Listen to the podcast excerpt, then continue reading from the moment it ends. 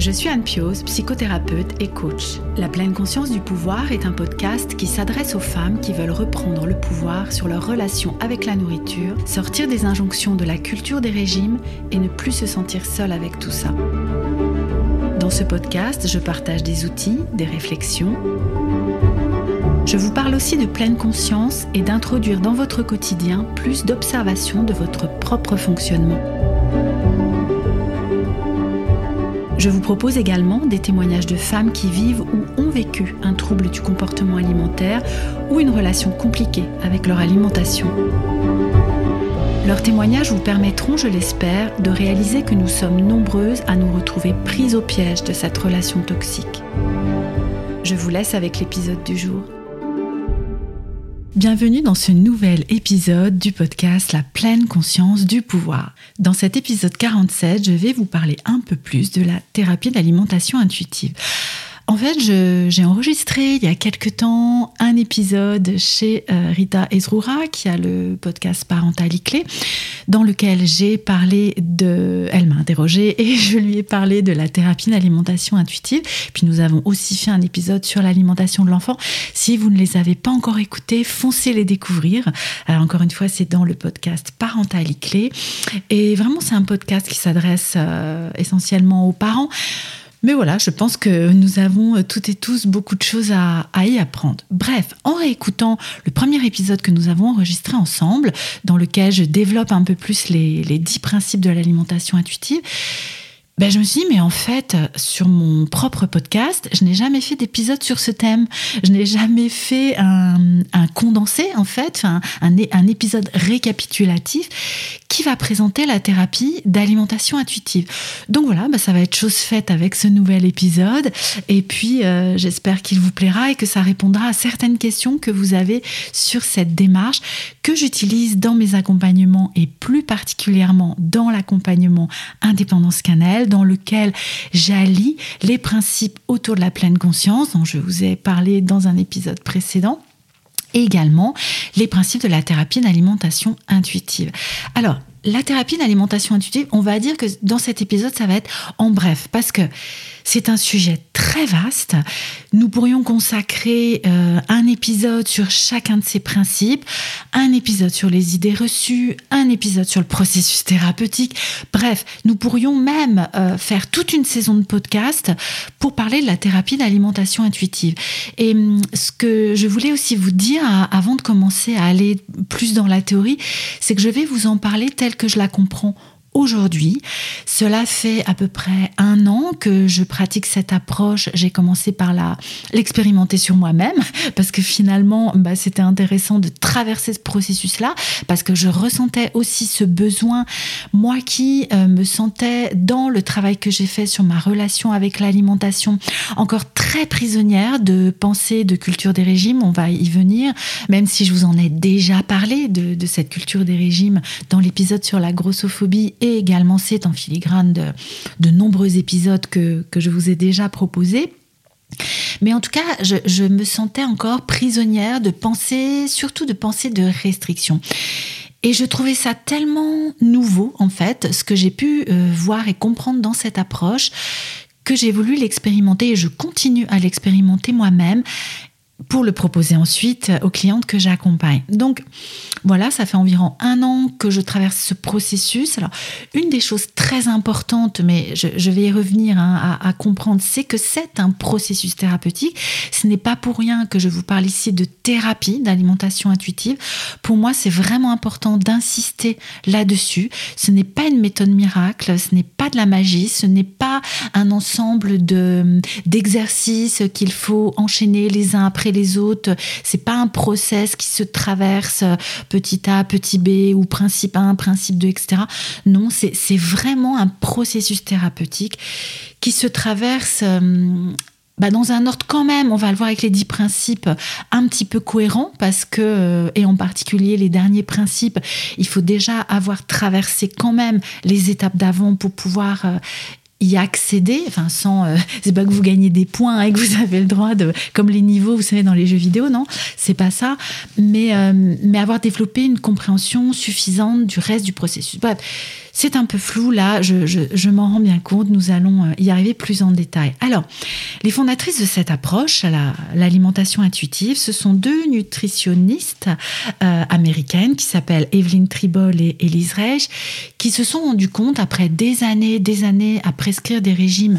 À leurs patients et patientes eh bien qu'en fait ça ne fonctionnait pas. Parce que qu'est-ce qui se passait? Eh bien, des mois ou des années après, elles voyaient revenir les mêmes personnes qui étaient constamment en échec, qui reprenaient le poids qu'elles avaient perdu, voire un supplément derrière, qui euh, au fil du temps et des régimes se hum, dévaluaient de plus en plus, pensaient qu'elles n'avaient pas de volonté, que c'est elles qui ne savaient pas faire, elles ou eux qui ne savaient pas faire, pensaient que qu'elles étaient des mauvaises personnes, qu'elles n'arriveraient jamais à rien, etc., etc. Et en fait, plutôt que de laisser ces personnes continuer à se remettre en question, elles se sont interrogées, elles, en fait, qu'est-ce qui cloche dans notre approche? Qu'est-ce qui fait que le traitement que nous prescrivons, eh ben, il y a plus d'échecs que de réussites finalement, ce qui remet quand même en question le traitement prescrit. Hein. Si, vous pensez à la façon, par exemple, dont sont évalués les traitements médicamenteux, je pense que avant la mise sur le marché, un traitement qui fonctionne aussi mal, bah, il serait peut-être évalué ou peut-être qu'on y réfléchira deux fois avant de se dire, ok, on va mettre sur le marché ce traitement euh, parce qu'il y a 10% euh, euh, de réussite. Bah non, en fait, on s'attend à ce qu'il y en ait un peu plus. Alors, je me méfie des chiffres hein, parce que en fait, euh, je suis pas sûre que ce soit étayé cette histoire. Vous savez, on entend souvent dire que 95% des régimes ne fonctionnent pas. J'ai moi-même pu le dire. Mais en fait, je ne sais pas trop sur quoi c'est fondé, ni si c'est fondé. Donc, nous savons que, euh, et peut-être l'avez-vous vous-même vécu, moi je l'ai moi-même vécu, la plupart des régimes ne fonctionnent pas et nous font entrer dans une spirale, en fait, de yo-yo et une spirale, encore une fois, de dévalorisation de nous-mêmes. Donc, le fond du problème n'est pas résolu. Et en plus de ça, ces ratés successifs, j'aime pas trop utiliser ce terme, mais ces échecs répétés vont vous faire entrer dans la spirale d'une relation troublée avec votre alimentation, qui fera que vous vous méfierez de tout ce que vous faites, vous ne saurez plus quand manger, quoi manger, euh, quelle quantité manger, vous commencerez à ne plus vous fier qu'à des règles extérieures, à vouloir à vie suivre des règles et, être complètement déconnecté de vous-même.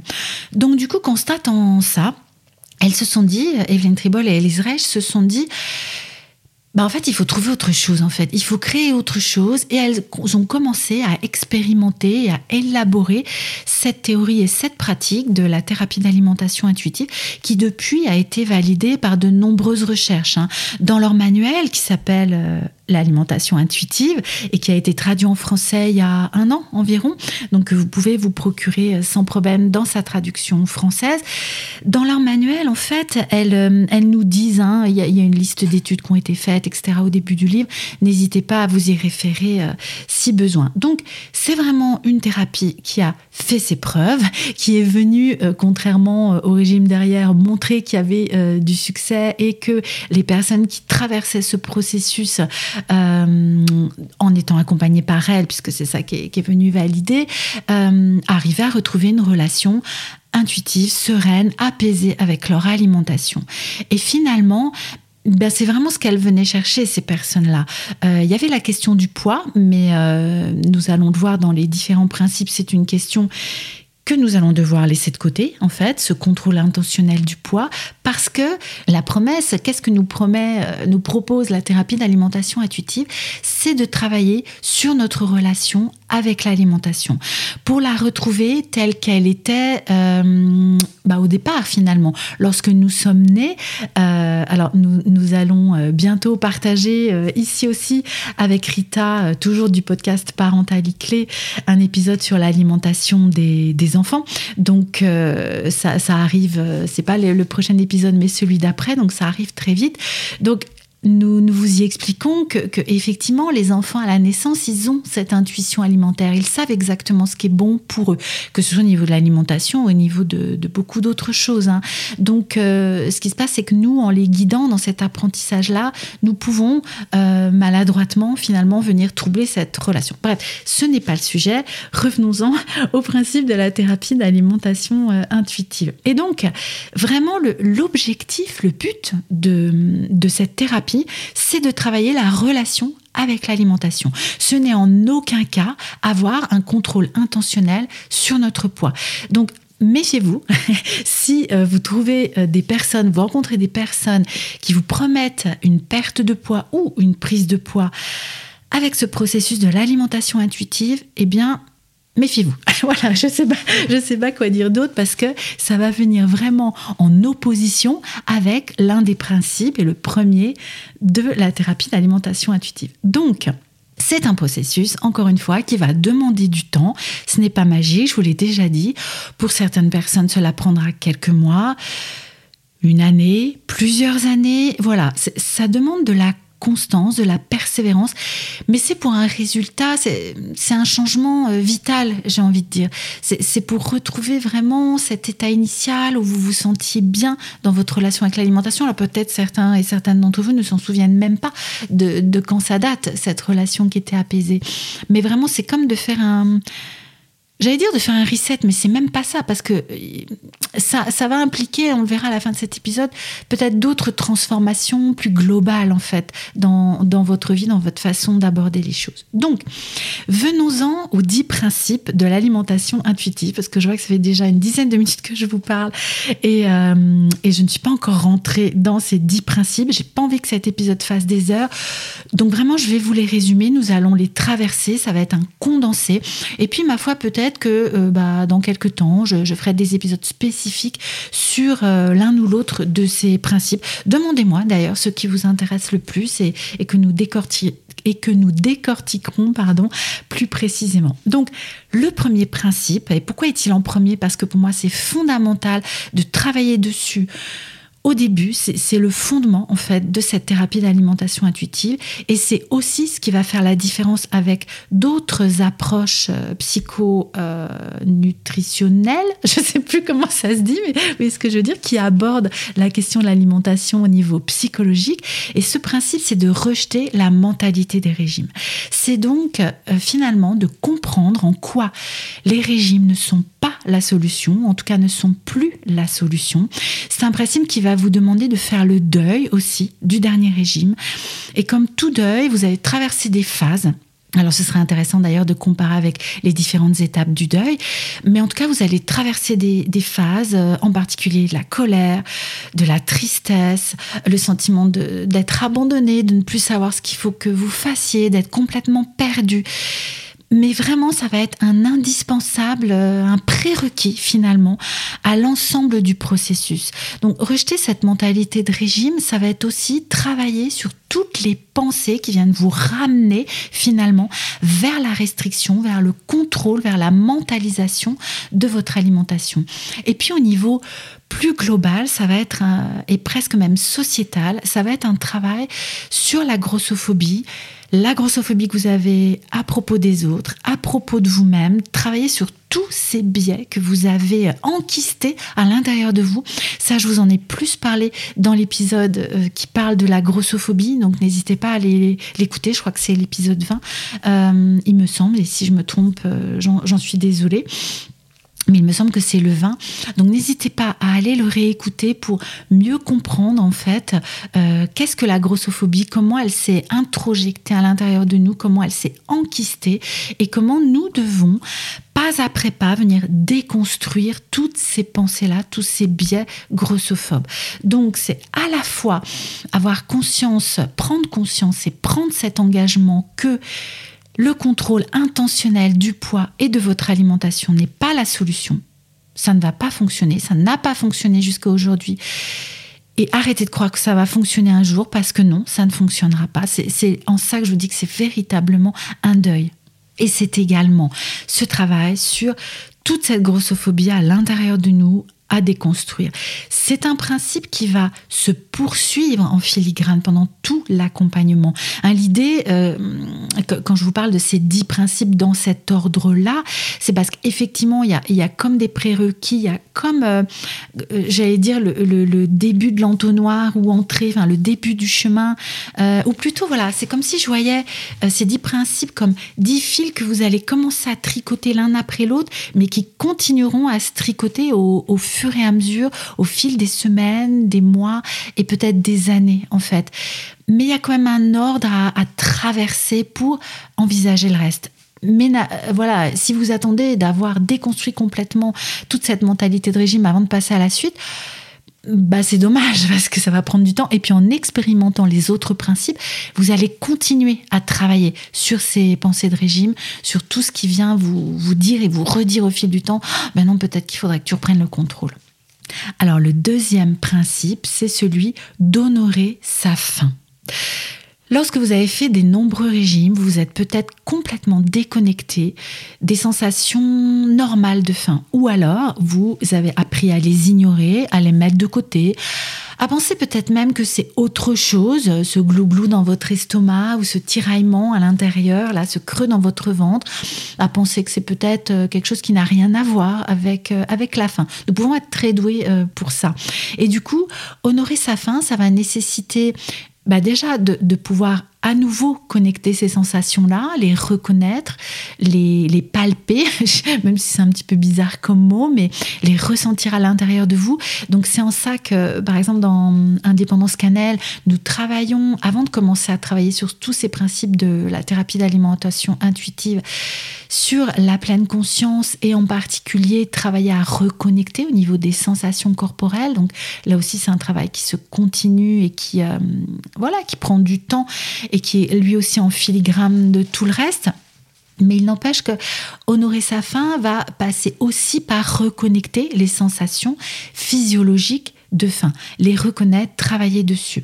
Et puis, les honorer, ça veut dire ne plus être dans une restriction calorique, dans une restriction alimentaire et de répondre à chaque fois que ces sensations de faim sont là, d'y répondre, d'apporter du carburant à votre corps qui, lorsque vous avez faim, bah, n'a pas forcément besoin d'eau. Euh, vous, connaissez, hein, euh, j'imagine, ce truc de euh, ah bah c'est pas l'heure de manger, bon allez, je vais boire un thé, comme ça, ça va me couper la faim et euh, et, puis je pourrais attendre qu'il soit l'heure, hein, vraiment l'heure que je mange. Mais en fait, le thé, euh, ça n'apporte pas de nutriments. Donc si votre corps réclame des nutriments et que vous lui apportez du thé, bah, ça va pas répondre à ses besoins. Ça va pas venir honorer votre faim. Est-ce que lorsque vous avez soif, euh, vous mangez un biscuit? Ben non, quand vous avez soif, vous allez boire un thé, par exemple, ou un verre d'eau. Eh bien, quand vous avez faim, quelle est la meilleure réponse à apporter à, votre corps? Eh bien, c'est de manger. Donc, euh, les expériences que, je vais pouvoir vous proposer, ça va être euh, éventuellement, au début, d'aller répondre systématiquement, en tout cas si votre organisation le permet, à cette faim. Et puis d'expérimenter, de voir, ok, tiens, là, j'ai faim Bon, bah, je savais pas que je pouvais avoir faim à cette heure-là. Bah, même si j'ai mangé il y a une demi-heure ou euh, un quart d'heure ou trois heures ou dix heures, eh bien, je vais manger. Et puis, on va voir ce que ça donne. Euh, je vais manger cet aliment-là, tiens, qui me fait euh, envie. on en parlera juste après dans le troisième principe des envies de manger je vais honorer ma faim, je vais manger, puis je vais voir ce que ça donne et combien de temps après j'ai à nouveau faim en fait. Donc c'est vraiment ces expériences-là et aussi ce travail sur les pensées, parce que là la mentalité de régime elle peut revenir à vous dire, euh, bah, par exemple comme je disais juste avant, quoi mais ça, ça fait une demi-heure que tu as mangé là, tu devrais pas avoir faim. Euh, ou alors, bah ah, tiens quand même, là ça fait 5 heures que j'ai pas mangé, peut-être je devrais avoir faim. Alors là il y a un travail qui peut être intéressant si vous avez vraiment déconnecté vos signaux de faim de commencer par mettre une régularité un peu théorique sur les prises alimentaires hein, et de ne pas attendre plus de 5-6 heures en fait pour euh, remanger. Mais ça voilà, on en parle plus en détail euh, euh, dans l'accompagnement.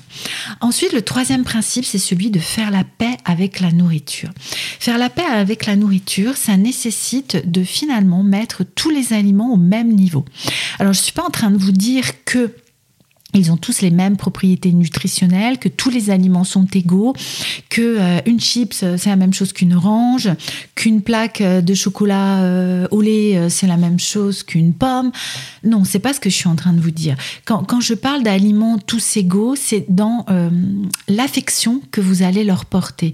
C'est dans le comment dire l'attirance qu'ils vont avoir sur vous, l'influence. Alors, ça veut pas dire que vous devez avoir le même goût pour tous les aliments et qui vous apportent tous le même plaisir. On, va en parler juste après, de, un petit peu plus loin du plaisir, mais vraiment de, de faire baisser en fait cette culpabilité qui va vous dire que un aliment est plus digne finalement d'être mangé qu'un autre. C'est finalement de vous dire que vous n'êtes pas plus vertueuse, vous n'avez pas plus de valeur parce que vous prenez au restaurant une salade plutôt qu'une pizza. Eh bien non, en fait, on s'en fiche de ça. Euh, euh, si vous avez envie de manger une salade parce que, eh bien, euh, je sais pas moi, en regardant la carte, c'est le plat qui vous fait le plus envie, ben prenez votre salade. Et si en regardant la carte, c'est la pizza qui vous fait le plus envie, eh bien prenez la pizza.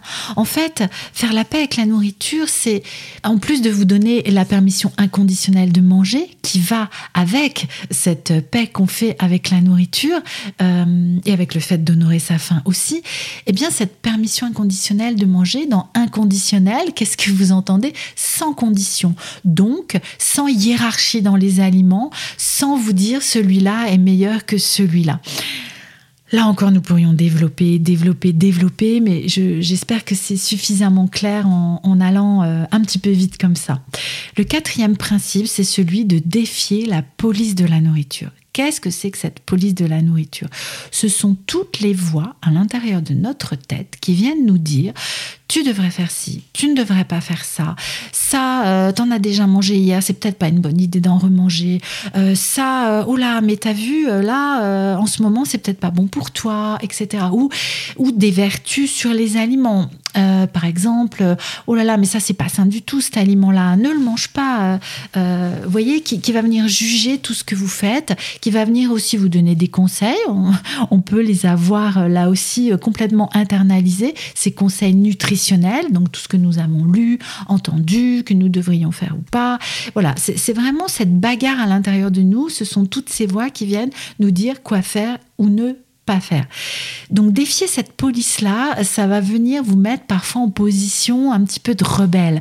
Euh, les, auteurs de l'alimentation intuitive parlent de, la voix de la rebelle des régimes.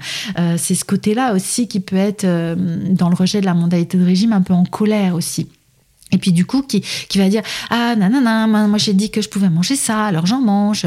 Euh, et ben toi, cette part là de moi, elle me dit tu devrais pas. Et ben puisque c'est comme ça, moi je le fais. Vous voyez, c'est ce que moi j'appelle aussi parfois le côté ado en fait, ce côté là qui va venir euh, voilà se rebeller. Donc il y a différentes voies qui nous servent ou nous desservent dans cette police de la nourriture.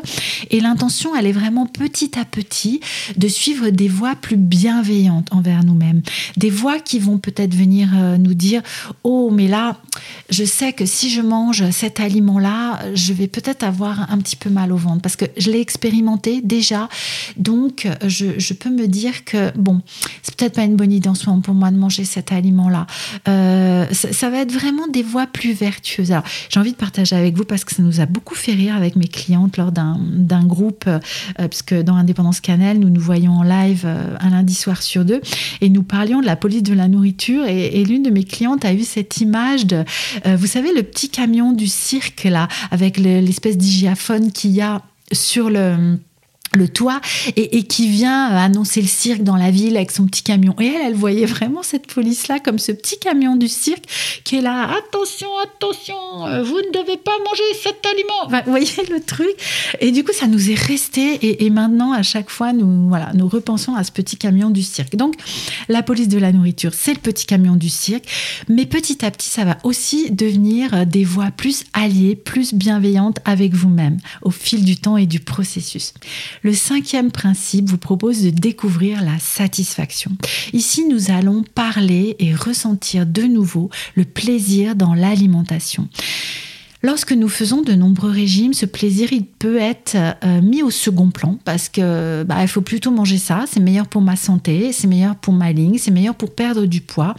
Donc euh, je reprends mon exemple du restaurant tout à l'heure, si j'ai envie de cette pizza, eh ben non, je la prendrai pas. Je prendrai cette salade parce que c'est meilleur pour moi. Est-ce que le plaisir il sera au rendez-vous? Peut-être parce que je me dirais ah ben j'ai été vraiment sage et euh, je suis fière de moi mais est-ce que ce serait un plaisir gustatif? Ou alors, je pense que nombreuses et nombreux d'entre nous ont vécu cette expérience-là, d'avoir très envie de manger un biscuit à un moment de la journée, voilà, de faire une pause, de manger un biscuit. Et puis se dire non, c'est pas bien, je ne dois pas manger de biscuit, je vais manger une pomme. Si c'est d'un biscuit dont j'ai envie, manger une pomme, ça va pas du tout m'apporter de plaisir et de satisfaction. Et du coup, peut-être que je vais manger une deuxième de pomme parce que j'aurai toujours cette envie de manger, j'aurai toujours euh, ce besoin d'être satisfaite en fait. Ben, Qu'est-ce qui va se passer après cette deuxième pomme? Ben, Peut-être que je vais manger un biscuit. Et puis peut-être que comme je rentrerai dans la spirale du foutu pour foutu, ben, je vais manger tout le paquet. Ben, peut-être que je vais mal me sentir après. Alors si je suis dans une spirale de culpabilité, entre autres parce que je me sentirai coupable, mais lorsque j'écoute mes sensations corporelles, ben, je me sentirais pas bien. J'aurais peut-être mal au ventre, je serais écœurée. Ce sera pas génial. Alors que peut-être que si j'avais suivi cette envie, et c'est dans cette partie-là que nous parlons aussi des envies de manger, euh, je vous ai proposé un épisode sur ce thème il y a euh, quelques temps. Je sais plus s'il y a 15 jours au, au, rythme où je sors les épisodes, mais c'était l'épisode 43 où je vous ai parlé de la faim et des envies de manger. Je vous avais donné, je crois d'ailleurs, cet exemple avec le paquet de biscuits eh bien en fait, bah, ça va être complètement contre-productif. Donc, le fait d'être satisfait, c'est aussi ça, euh, ressentir du plaisir. C'est aussi ça qui va nous indiquer à quel moment nous allons arrêter de manger. Nous allons venir juste après à la satiété, mais ces deux principes pour moi sont intimement liés parce que qu'est-ce qui me fait arrêter de manger? C'est certes ma satiété, donc satiété c'est l'absence de faim, hein, une fois qu'il n'y a plus de faim, mais c'est aussi le fait d'être satisfait ah ok d'être euh, j'aime bien ce mot de repu. Je sais pas peut-être que pour vous il sonne différemment mais pour moi le fait d'être repu vous savez comme ces bébés là qui sont ah vous voyez euh, ces nourrissons quand ils ont fini de téter et qui sont euh, comme ça un petit peu à moitié endormis qui sont repus qui sont ah on sent qu'ils sont bien qui, sont dans le plaisir ils sont satisfaits. Et eh bien vraiment c'est cet état là en fait que, que nous recherchons et dont nous avons besoin aussi pour nous dire qu'il est temps d'arrêter. Et un exercice intéressant pour, euh, par rapport à ce travail sur la satisfaction pendant les repas, ça peut être de temps en temps de se reconnecter à ces sensations de, plaisir, ces sensations de plaisir gustatif. Et vous noterez qu'à un moment, bah, il n'y a plus tant de plaisir en fait à, à manger l'aliment que je suis en train de manger. Et c'est peut-être le signe qu'il est temps d'arrêter parce que la satisfaction est là.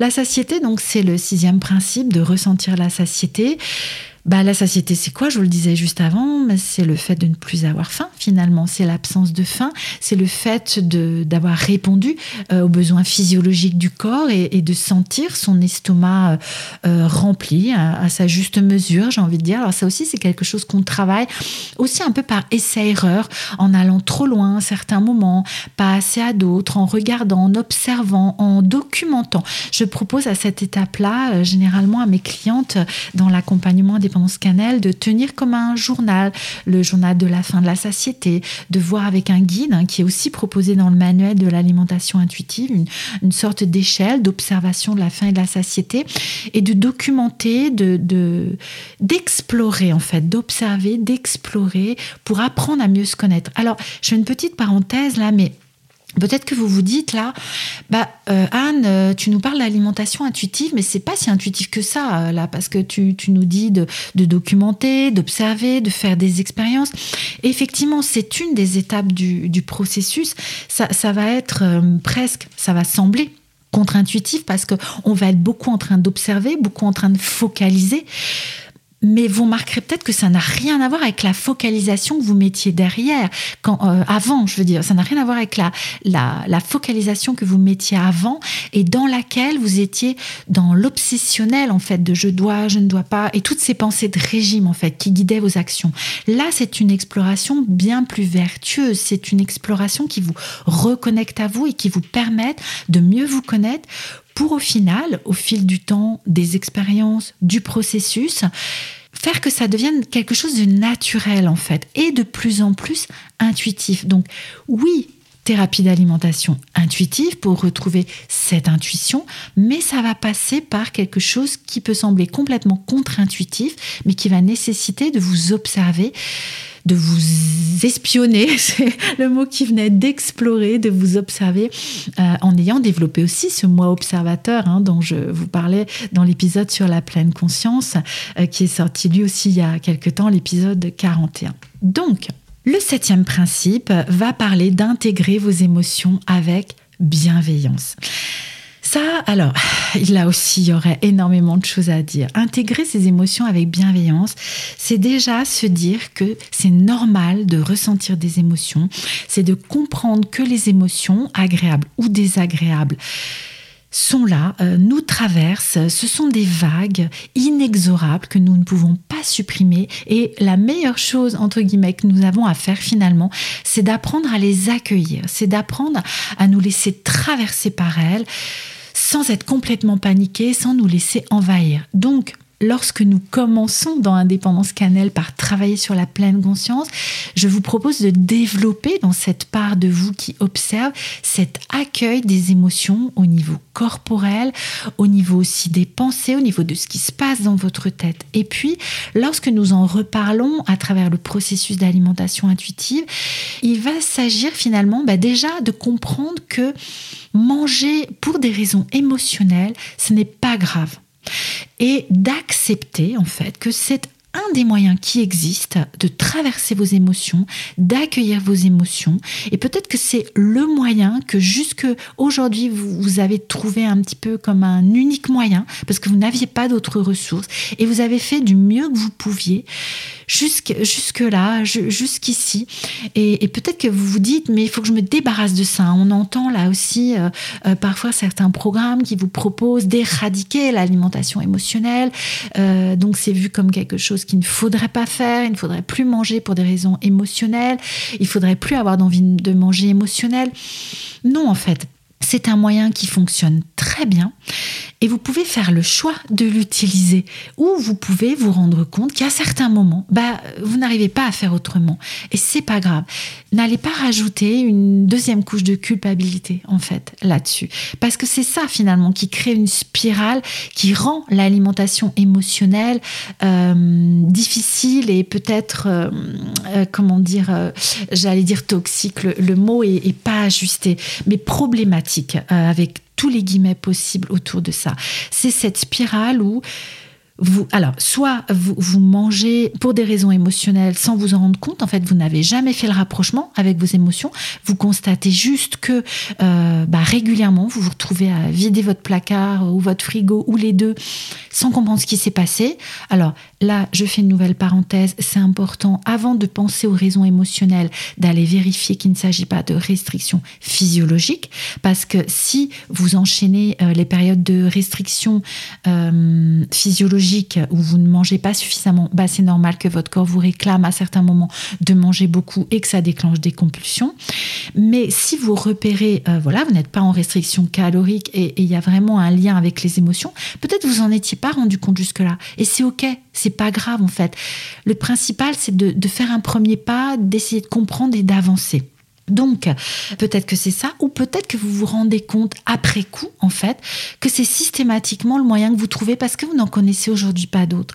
Donc, notre travail ici, il va être d'identifier un petit peu ce qui se passe, euh, de voir à quel moment c'est problématique ou pas. Peut-être vous allez vous rendre compte bah, que finalement, c'est pas si problématique que ça, ou alors vous rendre compte que c'est ok, c'est un moyen que vous utilisez, et puis bah, finalement, c'est pas grave. Mais peut-être que vous allez avoir envie de diversifier les, les façons d'accueillir vos émotions de traverser vos émotions. Et là, on va venir en parler ensemble et là, on va venir y travailler. Le huitième principe, c'est celui de respecter son corps. Rien que le titre, je pense que c'est tout dit. Ici, nous ne sommes pas en train de vous dire il faut aimer votre corps inconditionnellement dans toutes ses parties, il faut absolument le voir comme merveilleux, etc. Non L'idée, c'est vraiment dans ce respect de, venir euh, l'honorer. On aurait peut-être pu mettre ça aussi, mais l'honorer dans le sens, ce véhicule qui me permet d'être ici, aujourd'hui, sur cette terre et d'accomplir tout ce que j'ai à accomplir. Ce corps, il est merveilleux. Beaucoup, euh, enfin plusieurs d'entre vous dans les témoignages du podcast ont réalisé ça, par exemple, lors d'une grossesse et de la naissance d'un enfant. Ou peut-être que vous l'expérimentez au travers d'une euh, d'une épreuve physique, que ce soit au niveau du sport ou d'une maladie que vous avez traversée, tout ce qu'il vous a permis de faire jusqu'à aujourd'hui, tout ce qu'il va vous permettre de faire à partir d'aujourd'hui jusqu'à la fin de votre vie, c'est vraiment de, retrouver cette intention-là, d'être dans le respect de cette machine extraordinaire qu'est votre corps. Respecter son corps, si je, devais le résumer, et c'est un peu l'exercice ici, même si j'ai du mal, hein, je vois que le temps continue à filer, c'est vraiment ça, respecter, honorer, ce corps qui est là, qui me rend tous ces services au quotidien. Le neuvième principe de la thérapie d'alimentation intuitive, c'est le mouvement, ressentir la différence. Ici, il va s'agir d'être dans un mouvement bienveillant pour votre corps, d'un mouvement respectueux. Et petit à petit, euh, pour euh, peut-être vous qui êtes fâché avec le sport et le mouvement, ou qui voyez le sport comme quelque chose, c'est ça, d'horrible, parce que peut-être comme moi, vous avez eu des expériences épouvantables à l'école ou au collège, vous n'êtes jamais considéré comme sportif ou sportive, dites ah mais c'est pas pour moi, ce sera jamais pour moi. Ici, on va parler de mouvement. Et ça, Camille, que j'avais invitée sur le podcast dans un épisode il y a quelques temps, j'ai plus le numéro là sous les yeux, mais nous avait parlé vraiment de ressentir la différence avec ce mouvement intuitif. N'hésitez pas à retourner écouter l'épisode du podcast. Et je pense que Camille va euh, intervenir aussi dans l'accompagnement pour venir nous parler du mouvement intuitif, du mouvement qui vient honorer encore une fois notre corps dans, dans toutes ses dimensions euh, merveilleuses et fonctionnelles. Le dixième et dernier principe, c'est celui d'honorer sa santé avec la nutrition bienveillante. Et ce n'est pas pour rien qu'il arrive à la fin. Parce que une des idées reçues qu'on a sur la thérapie d'alimentation intuitive, surtout lorsqu'on parle de euh, faire la paix avec la nourriture, d'honorer sa faim et de manger euh, d'une manière inconditionnelle par rapport à ses envies, eh bien, on peut avoir cette croyance qu'on va se mettre à faire n'importe quoi, à manger du chocolat toute la journée pendant des jours, à, je sais pas moi, avoir une santé complètement dégradée, à manger que des McDo ou j'en sais rien. Bah oui, peut-être ça va arriver, euh, je sais pas, pendant une journée, deux journées, parce qu'enfin vous vous donnez la permission inconditionnelle de manger quel que soit l'aliment qui vous fait envie. Mais au bout d'un moment, vous en aurez marre en fait. Vous serez écœuré. Euh, je vous mets au défi de manger du chocolat toute la journée pendant plus d'une journée. Bon, vous viendrez me raconter ce qui se passe en fait. C'est une expérience intéressante à faire. Hein. manger inconditionnellement du chocolat pendant toute une journée. Et en fait, d'avoir ces aliments en permanence disponibles autour de vous et non plus euh, diabolisés, bah, va faire que vous remarquerez au bout d'un moment, mais je vous assure que ça finira par arriver. Vraiment, ayez confiance quand je vous dis ça. Au bout d'un moment, vous remarquerez qu'ils sont dans votre placard et vous y pensez même plus, en fait. Et honorer sa santé avec la nutrition bienveillante, ça va être aussi de pouvoir petit à petit, en reconnectant à ces signaux corporels, repérer quels aliments vont mieux me convenir à tel moment de la journée, à tel moment de, de la semaine, à tel moment de mon cycle, peut-être si vous êtes euh, une personne qui a des cycles menstruels, euh, à ce moment-là de ma vie, peut-être, euh, ou par rapport aux activités que je vais avoir à faire, ou par rapport à la prochaine fois que je vais manger. Je vais peut-être anticiper, par exemple, et me dire, tiens, je vais peut-être manger assez tard ce midi, donc ce serait peut-être une bonne idée ce matin, même si j'ai pas très faim, que, que je mange un petit peu plus que la faim que j'ai tout de suite, pour ne pas avoir avoir un gros creux dans l'estomac en plein milieu de la, matinée et d'engueuler tous mes collègues de travail.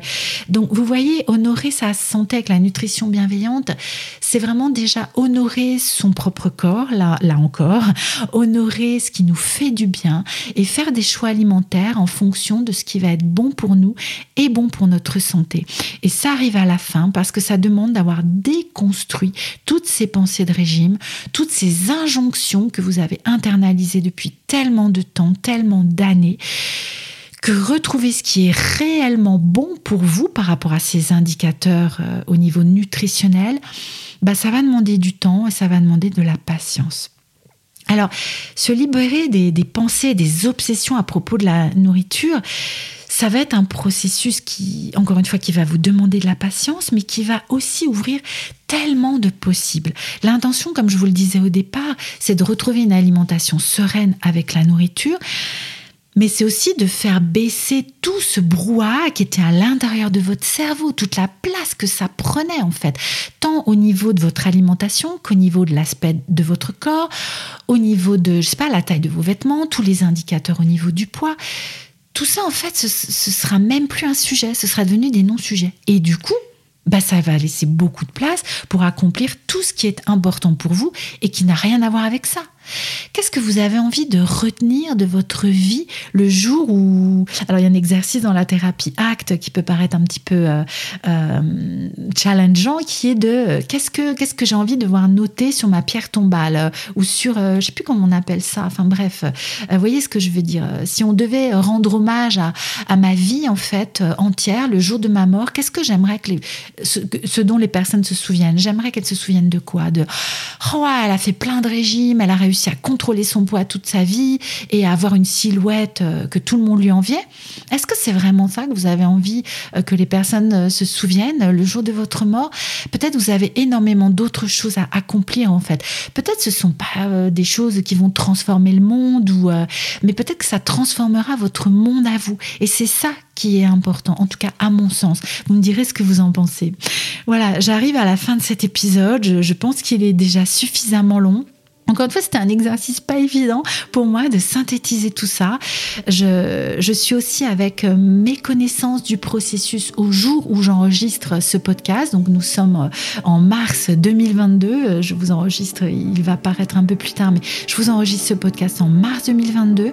Ça évoluera sans doute. Nous reprendrons ensemble certains de ces principes si vous le souhaitez. N'hésitez pas à venir me le dire, soit en commentaire sur le blog, soit en message privé sur Instagram. Quels sont les principes qui vous parlent le plus, lesquels vous souhaiteriez que nous développions ici sur le podcast. Et puis, bah, je vais vous laisser pour aujourd'hui, vous souhaiter euh, une bonne fin de journée, vous dire à très bientôt dans un prochain épisode. Et n'oubliez pas, si vous le souhaitez, de partager cet épisode et tous les autres épisodes du podcast avec d'autres personnes pour qui ce serait utile. Et je vous dis à très vite.